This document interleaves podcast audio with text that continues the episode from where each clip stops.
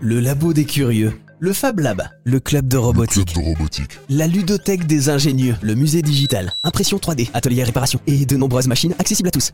Voici quelques-unes des nombreuses activités scientifiques et ludiques que l'on peut faire à Science Odyssée, à Pau.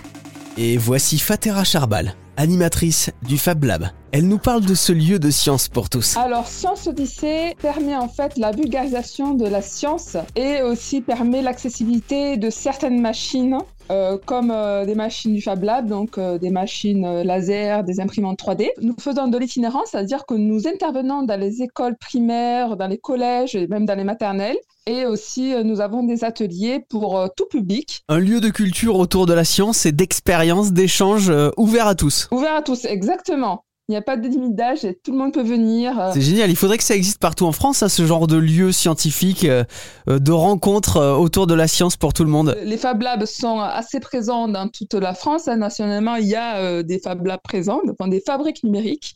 Ouais. Et euh, ben, pour permettre en fait ben, l'accessibilité à, à- à la technique.